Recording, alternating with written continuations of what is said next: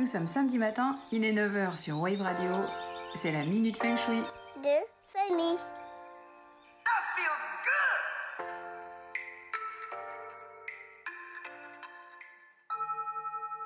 Aujourd'hui, je vais vous parler du I Ching ou livre des transformations.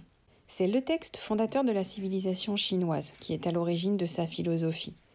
Et pourtant, malgré son importance, sa particularité est qu'il n'est comparable ni à la Bible, au Coran, ni à un texte philosophique comme la République de Platon, ni à un parcours euh, initiatique comme celui d'Ulysse.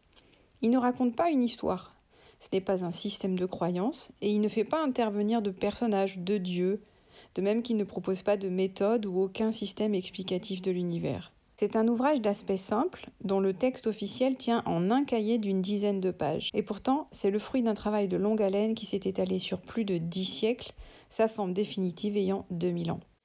Alors, le hiking, c'est quoi? Le hiking constate que le changement est la vie même. C'est la constante qui ne change jamais.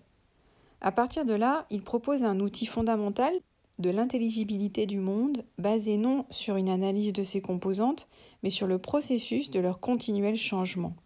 Rien ne perdure éternellement sans se transformer, et seules les lois de transformation sont éternelles sur le principe du yin et du yang. Le changement est la seule base stable sur laquelle il est possible de bâtir une stratégie efficace permettant à l'être humain de s'insérer au monde le mieux possible. Toute notre vie, on est sur la voie, le Tao, et on y avance. C'est pourquoi le système du Viking repose sur 8 trigrammes, chacun étant composé de trois lignes superposées, soit brisées, soit pleines. La combinaison des deux trigrammes donne des hexagrammes, dont les possibilités combinatoires donnent 64 variantes, soit 64 combinaisons possibles correspondant aux situations dans lesquelles peut se retrouver un être humain durant son existence. 64 exemples de lois universelles qui sont comme des modèles pour les activités humaines. Face à chacune de ces situations, le texte du Viking définit la stratégie la plus appropriée à mettre en place. Comment consulter le Viking et pourquoi? Le Viking est finalement un très bon outil d'aide à la décision en ce qu'il renseigne sur la dynamique à l'œuvre derrière l'apparence que se donne une situation. Il éclaire finalement sur la manière dont les choses peuvent tourner et donne des directions à prendre en fonction, des orientations.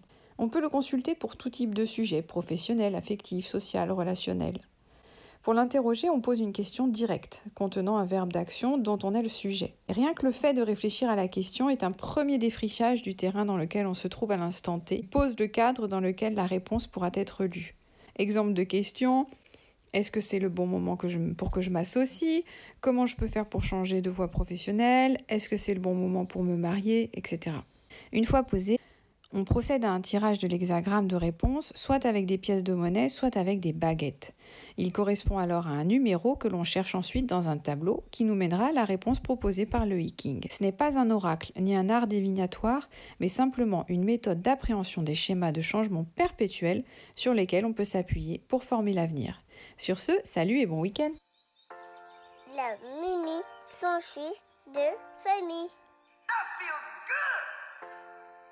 Retrouvez-moi tous les samedis matins à 9h sur Wave Radio.